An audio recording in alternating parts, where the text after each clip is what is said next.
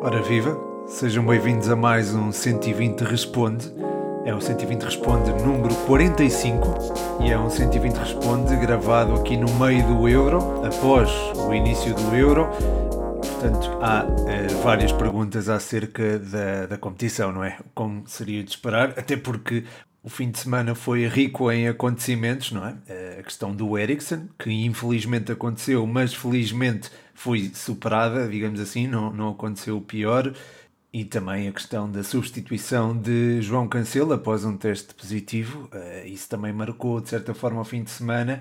Aquilo que marcou mais foi, naturalmente, aquilo que aconteceu ao Eriksen, mas uh, a substituição de Cancelo por Dalot também acabou por marcar o fim de semana, tal como, uh, enfim, o início do Euro, não é? Todos os outros jogos do Euro também ficaram, foram marcantes, digamos assim, porque trata-se da primeira competição de, de, seleções, ou primeira grande competição de seleções, não, não incluindo aqui a Liga das Nações, a primeira grande competição após três anos de, de paragem, portanto é, foi aguardada com alguma expectativa e é perfeitamente normal que haja perguntas nesse sentido e que este 120 Responde seja também focado no euro. Devo dizer-vos que desta vez não estou acompanhado do chá de gengibre e limão, estou acompanhado de uma bebida. Eu não costumo beber estas bebidas, mas estou acompanhado de uma bebida com gás que não vou dizer a marca, obviamente que não vou dizer a marca, uh, porque também não patrocina o podcast. Mas é uma bebida com gás. É um refrigerante. Eu não costumo beber refrigerantes, malta. Por acaso não sou, sou mais um fã de chá. Mas perante o volume de trabalho, e dado que não bebo café, vejo-me obrigado a beber refrigerantes com cafeína e acho que já sabem de que refrigerante é que eu estou a falar. Quer dizer, se calhar até não sabem, mas, mas pronto. Uh, vamos então às perguntas que é isso que interessa. Este episódio teve várias perguntas, agradeço imenso às perguntas que deixaram, mas não pude incluir todas, porque queria deixar este episódio um bocadinho mais curto, até pelo facto de termos Eurodiário todos os dias, não é? Uh, mas vocês também acabaram por me facilitar de certa forma a tarefa porque houve várias perguntas sobre o mesmo assunto e eu compreendo perfeitamente que sejam colocadas. Uh, a questão do João Cancelo e também do Christian Eriksen acabam por marcar este, este 120 responde também. Uh, mas vamos então às perguntas. Um, sobre, começo se calhar pelo tema Cancelo da Aló, não é? Digamos, digamos desta forma. O Israel Kinsá pergunta: Achas que foi boa ideia a chamada de Daló, visto que ele chega cansado do sub-21? O André Vigário pergunta: Daló, o ideal para substituir Cancelo? Uh, Rita Maia, Rita Maia 07, visitem a página uh, do YouTube dela, uh, pergunta-me, com a saída de João Cancelo, Portugal fica com a lateral direita mais fragilizada? David Cruz pergunta-me o que perdemos sem Cancelo e o que ganhamos com Daló? E o Tiago Margato pergunta, a ausência de Cancelo pode alterar o esquema tático. Muito obrigado a todos, um forte, forte abraço ao Israel, ao André, à Rita, ao David e ao Tiago. Muito obrigado. Um, eu acho que o Dalot foi uma escolha acertada. Isto, se calhar, não é uma opinião muito popular, mas acho que foi uma escolha acertada porque, apesar de existirem vários candidatos ao lugar, e Ricardo Pereira, se calhar, é, é talvez aquele de quem mais falou, o Dalot está com um ritmo competitivo. E o Fernando Santos já disse até que isso pesou na sua decisão e foi algo que eu até escrevi no Twitter. Entendo que se possa pensar que ele está cansado, mas o Dalot, apesar de ter feito 33 jogos pelo Milan, não foi propriamente um titular absoluto nos uh, Rossoneri e apesar de ter feito todos os jogos do Sub-21, teve algum tempo para recuperar o fôlego, digamos assim. Portanto, eu acho que a escolha foi de facto acertada. Se é a escolha ideal ou não, respondendo ao André, eh, não consigo dizer, mas é uma escolha que eu acho competente para a posição, até pelo facto de fazer tanto a ala direita como a esquerda e, em caso de emergência, poder fazer o eixo central da defesa, embora não, claro, não tenha tantas rotinas ali. Um, Agora, a saída de Cancelo fragiliza bastante a ala direita de Portugal, sem dúvida alguma, agora respondendo à, Rita e ao David Cruz, porque sem o Cancelo perdemos aquela dinâmica especial que ele tem com o Bernardo e que vem do Manchester City. Além disso, era um jogador que tinha capacidade para interiorizar e construir, ou seja, era mais alguém a poder participar no processo ofensivo de forma positiva e com o embalo de uma ótima época, eh, enfim, estava num momento de forma incrível e acho que a sua ausência vai causar moça a fechar a zona central da defesa também se entendia muitíssimo bem com o Rubén Dias e aí também perdemos essa conexão, digamos, mas não acho que perder-se essa conexão seja assim tão grave. Uh, mas, mas já lá vou em relação a isso, porque também há uma pergunta sobre o, o próprio Nelson Smith. Um, se a ausência do Cancelo pode alterar o esquema tático, respondendo aqui ao, ao Tiago Margato, acho que sim. Eu mencionei agora as duas conexões que ele tem tanto com os jogadores do Manchester City, mas acho que sentiremos mais falta daquela que ele formava com o Bernardo, lá está, do que propriamente com o Ruben, porque se entendiam perfeitamente naquele jogo de pares que se costuma criar perto da área contrária, com o Cancelo a fugir pela linha e o Bernardo a interiorizar, normalmente era assim, mas também podia funcionar ao contrário, são jogadores que já se entendem quase de olhos fechados, já têm aquela cumplicidade do futebol, uh, pronto, com o Nelson de Semedo ou mesmo com o Daló isso poderá não acontecer, mas não tem, não tem a ver com a qualidade técnica do, do Daló e do Semedo, tem sim, eh, está assim relacionado, aliás, com o conhecimento das dinâmicas de cada jogador. Ainda na sequência deste tema, o Tiago Margato pergunta-me o que esperar de Nelson de Semedo. Uh, Tiago, eu, um grande abraço outra vez para ti. eu disse que sentiríamos mais a ausência do Cancelo no momento ofensivo e isso prende-se com a forma como o Bernardo Silva entende o Cancelo, mas não mencionei se calhar a parelha com o Rubén Dias ou não aprofundei de propósito para abordar aqui. Lá está. Precisamente por causa desta questão que me parece pertinente e queria isolá-la. A tua pergunta é, é, é boa.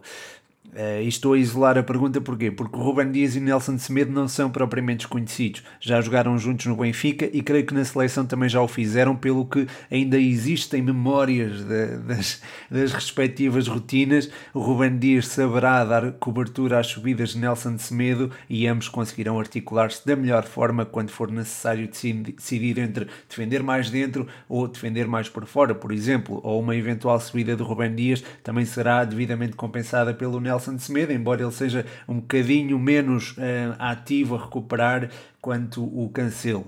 Ainda assim, acho que o Nelson Semedo pode e deverá ter, deixar uma boa imagem.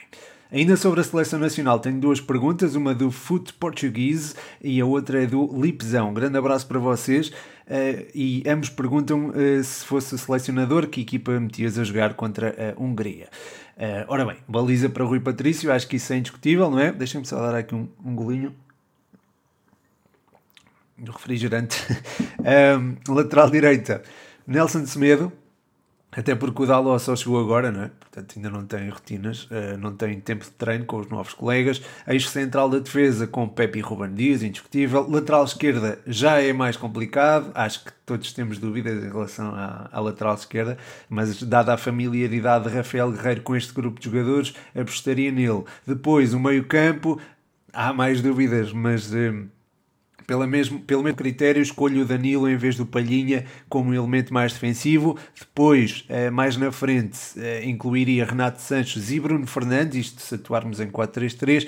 Aliás, eu acho que era preferível atuarmos em 4-3-3. Ambos são jogadores com bom poder de choque, que deverá ser importante neste duelo com a Hungria, e os dois têm qualidade técnica para conseguir tornar o opositor menos estático, isto é, têm qualidade para fazer mexer as marcações que poderão ser eventualmente mais mais apertadas. Depois na frente precisamos de agitadores, não é? Precisamos se calhar de um Diogo Jota, indiscutível nesta perspectiva de agitação, não é? Pois o Cristiano Ronaldo também tem estatuto intocável, sobra um jogador e ou colocava Bernardo Silva, que pode dar a tal circulação que pode ser necessária, ou colocaria André Silva, que é um jogador capaz de habitar as entrelinhas do adversário e separá-las, que seria eh, bastante importante. É um jogador que arranja espaços entre a linha defensiva e a linha média, também sabe buscar espaços atrás da linha defensiva e, e pronto, é um jogador que nesse sentido consegue descompactar bem o bloco adversário. João Félix é também alguém uh, com grande aptidão para isso. Aliás, acho que é muito melhor que o André Silva nesse aspecto, mas precisamos também de alguém, e é aqui que o André Silva se calhar ganha vantagem, com uh, faro de golo. E, e, o André Silva tem esse faro de golo. Ou seja, seria se calhar um 4-3-3 com Cristiano e Diogo Jota abertos e André Silva na frente. O Bernardo, em virtude também da ausência de Cancelo e pela expectável agressividade húngara, seria um elemento que se calhar trazia com o decorrer do jogo quando fosse preciso, já depois de, de estarmos a ganhar, obviamente, não é que vamos estar a ganhar, uh, seria um jogador que eu tiraria do banco. A seguir, o Ruben Valério pergunta-me quem achas que pode ser a surpresa da seleção neste europeu. Só se fala do Ronaldo, é injusto. Um grande abraço, Ruben, e obrigado pela pergunta. Uh, bem, sobre o Ronaldo, pronto, eu não vou comentar porque acho que não quero ofender ninguém, nem quero chatear ninguém, não, não, vale a pena. Mas pronto, a tua opinião é válida. Sobre a surpresa da seleção neste europeu, eu tenho lido alguma imprensa estrangeira e apontam o Félix como um dos jogadores que pode reventar no bom sentido, claro, eh, neste europeu, e, e, acho que até pode acontecer, afinal é um jogador que se dá bem em jogos contra equipas grandes, com linhas eh, subidas, como são o caso da Alemanha e da França, e nesse aspecto ele pode aparecer se apanharmos adversários com, com linhas subidas, lá está. Porém, olho para Diogo Jota como alguém que pode cravar definitivamente a sua afirmação neste europeu. Aparece muito bem em zonas de finalização, tem muita disponibilidade física e o facto de não ter jogado assim tanto durante a época pode beneficiá-lo porque chega mais fresco mas chega mais fresco e com ritmo, porque lá está, terminou a época com alguns minutos e fez uh, os particulares com a seleção, tem estado com a seleção. Além disso, também já está familiarizado com a forma de jogar dos seus companheiros, o que pode facilitar esta mesma afirmação. Portanto, pode ser a tal surpresa da seleção neste Euro não é que seja uma surpresa, se calhar, para nós portugueses, que já conhecemos o potencial do Diogo Jota, mas poderá ser eventualmente para eh, a imprensa estrangeira se ele assumir o tal um papel eh, fulcral na, na seleção. Aliás, eu acho que ele irá mesmo até surpreender alguns portugueses e, e espero que assim seja, porque era sinal que o Diogo Jota ia fazer um ótimo europeu. Uh, passando às questões seguintes, também sobre, uh, uh, também sobre o Euro, o Ruben Valério pergunta aqui que seleção mais te surpreendeu no Euro até agora e o João Maria Blanco, do Spanenka, o Spanenka, visitem, pergunta-me qual a seleção que até agora mais te surpreendeu taticamente. Um, até agora, e estou a gravar isto antes do, do Espanha-Suécia, aquela que mais surpreendeu talvez seja mesmo a Itália. Não esperava que fossem tão dominadores. É certo que beneficiaram um pouco do facto da Turquia ter acusado muito o primeiro golo, mas vimos uma equipa no geral muito bem organizada, com um, meio-campo em harmonia perfeita uh, e onde o Jorginho assumiu um papel Uh, crucial. Aliás, com o, com o Jorginho, o Locatelli e o Varela nesta forma e, e com esta química, uh, não imagino um lugar para Verratti. Depois, a forma como os alas subiam e que era fruto da forma como a equipa circulava a bola, focada em atrair o adversário para um lado para depois virar para o outro, revelou um conjunto com alguma maturidade tática e competência para altos voos até na, no europeu e sou honesto, não, não, não dava muito por esta Itália, mas a verdade é que tem surpreendido. Passando para as perguntas seguintes, uma é do Rodrigo Canhoto, também do Spanenka, e a outra é do Foot Português. A pergunta do Rodrigo: a Dinamarca tem condições psicológicas para continuar no Euro? Foot Português pergunta: resultado entre Dinamarca e Finlândia foi injusto? Um, muito obrigado, um grande abraço, Rodrigo, um grande abraço ao Foot Português, ao Ruben e ao João.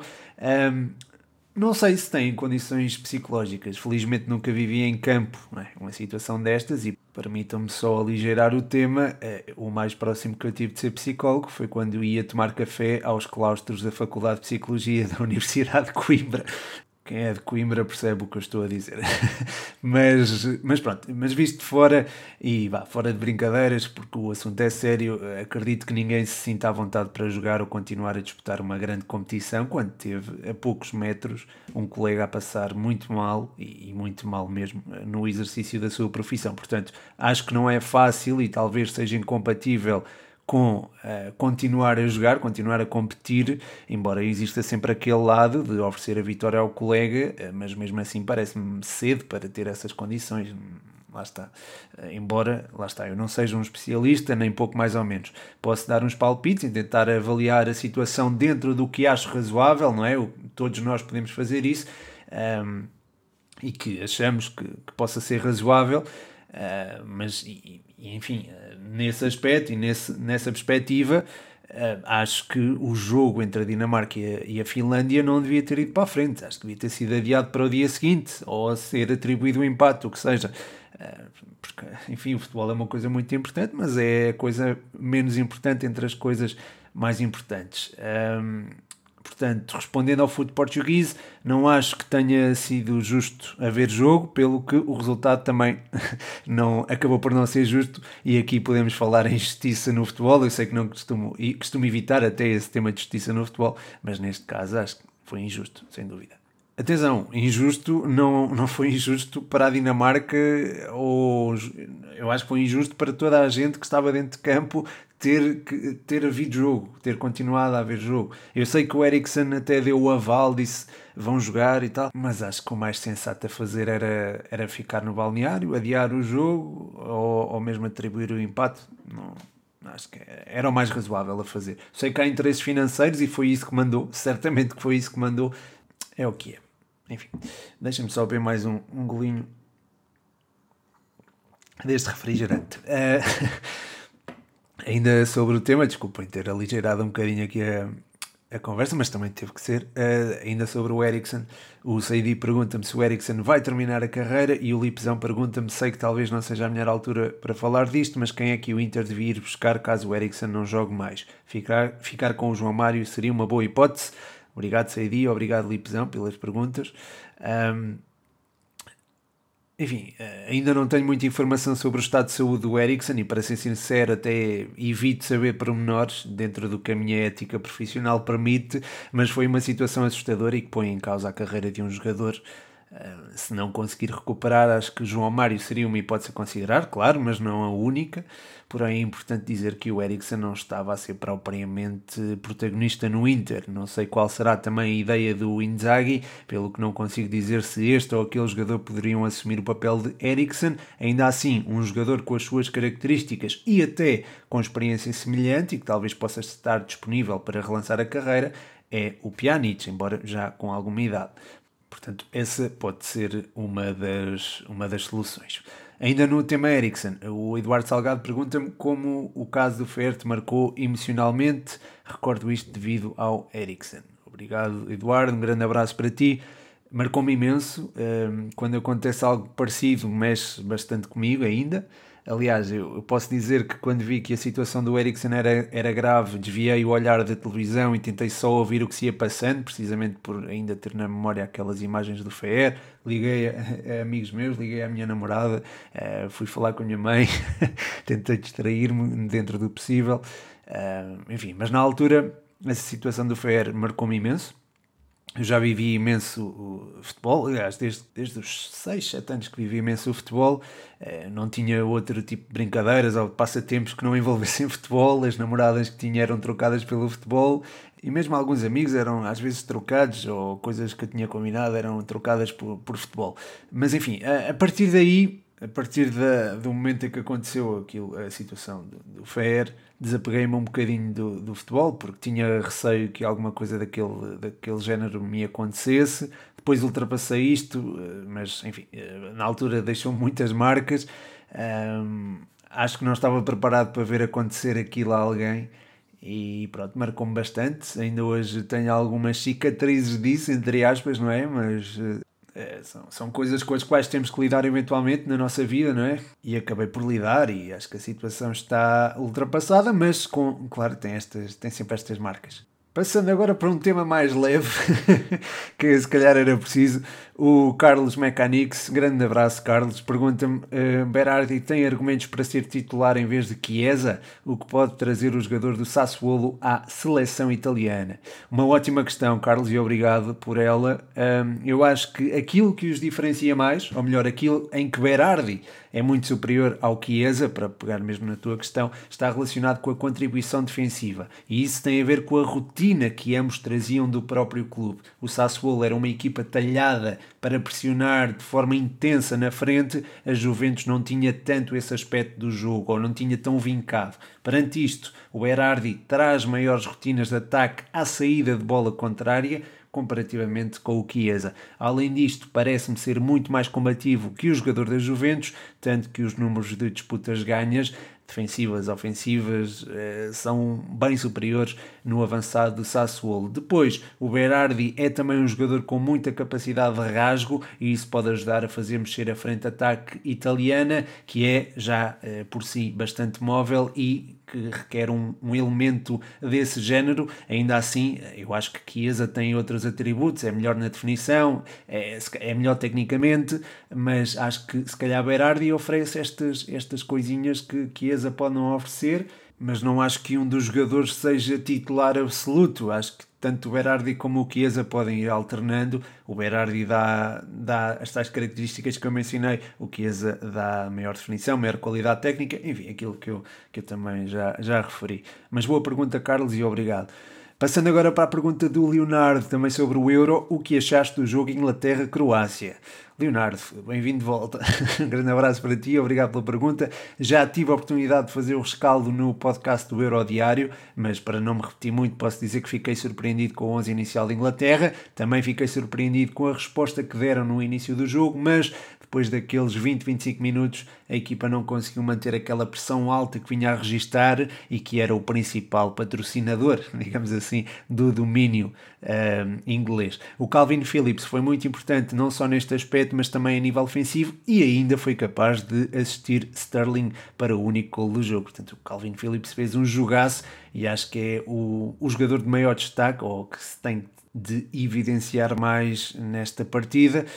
Posso também mencionar que, eh, enfim, a Croácia já estava à espera de um, de um europeu um pouco aquém da Croácia. Não quer dizer que isso venha a verificar-se até ao fim do europeu, mas eh, a forma como a equipa não conseguiu criar situações reais de jogo, eh, não digo que me desiludiu, mas acabou por fazer-me um bocadinho de impressão, embora pronto, já, já estivesse um bocadinho à espera, pelo que a desilusão não foi assim tão, tão grande. A seguir tenho aqui as duas últimas, três últimas perguntas, uh, já fora do contexto do Euro. Uma delas é do Henrique Martins, que diz só Boldini no Santa Clara. Pois é, pá. Boldini no Santa Clara. Como adepto da académica, isto para mim é, é, é mau, não é? Obviamente, mas acho que pode encaixar muito bem no esquema que Daniel Ramos tem implementado. É um avançado muito combativo, com boa capacidade de finalização e também é bastante inteligente no posicionamento defensivo. Aliás, quando ele esteve bem, foram muitas as vezes em que a académica ganhou bolas em zonas subidas, pelo que aí também se explica a sua capacidade defensiva e a sua consciência coletiva, que é muito importante num avançado de uma equipa do Daniel Ramos. Portanto, acho que irá encaixar muito bem e acho que tem potencial para vingar. Espero que sim, porque é alguém por quem eu tenho muita estima. Não o conheço pessoalmente, mas é um jogador eh, pelo qual é fácil gostar-se mesmo não, não o conhecendo, digamos assim. Obrigado pela pergunta, Henrique, apesar de ser sobre a saída do, da maior referência da académica na última época. Uh, mas, mas obrigado e um grande abraço para ti. A seguir, o Ruben45ZN pergunta-me qual das principais ligas gostas de ver e Bruno Lage terá sucesso na Premier League. Um, este ano, a liga que eu mais gostei de ver foi a Série A. Muito entusiasmante, ideias e estilo de jogos, jogo desculpa, muito apelativos e com incerteza até final. Quanto ao Bruno Lage, acredito que possa ter sucesso, sem dúvida alguma, mas não já. Não no imediato, não nas primeiras jornadas da Premier, por exemplo. Porque o modelo de jogo do Wolves deverá mudar bastante quando ele chegar. A equipa será também mais ofensiva e terá igualmente uh, jogadores, uh, jogadores novos. Acredito que haja uma fornada de jogadores novos porque está em vista uma, uma reformulação do clube, querem dar um novo passo competitivo e acho que é um contexto desafiante para o Bruno Lage. Eh, só que lá está, é em Inglaterra, isto vai-se passar em Inglaterra, não é propriamente em Portugal, onde ao fim de cinco jornadas um treinador é despedido. Portanto, acredito que o Bruno Lage possa ter sucesso, mas não no imediato. E pronto, consegui encurtar aqui nos 5 minutos, mais ou menos, este 120 responde. Espero que tenham gostado. Muito obrigado a todos os que ouviram. Muito obrigado a todos os que deixaram perguntas. E quero deixar um abraço especial também aos patronos do, do 120. Eh, tenho feito antevisões eh, sempre no Patreon, as antevisões aos jogos do dia seguinte do Euro, ou seja, hoje irei fazer do uh, Portugal-Hungria e do Alemanha-França uh, no Patreon, patreon.com.br futebol 120 Quero deixar um forte abraço à malta do Patreon, vocês sabem quem são, não, não vou divulgar porque há malta também não quer ser divulgada. Espero que tenham gostado do conteúdo que tenho lançado relacionado com o euro.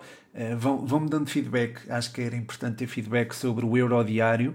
Uh, sei que são muitos e é todos os dias, mas se conseguirem ouvir um ou dois ou assim, uh, já, já fico feliz.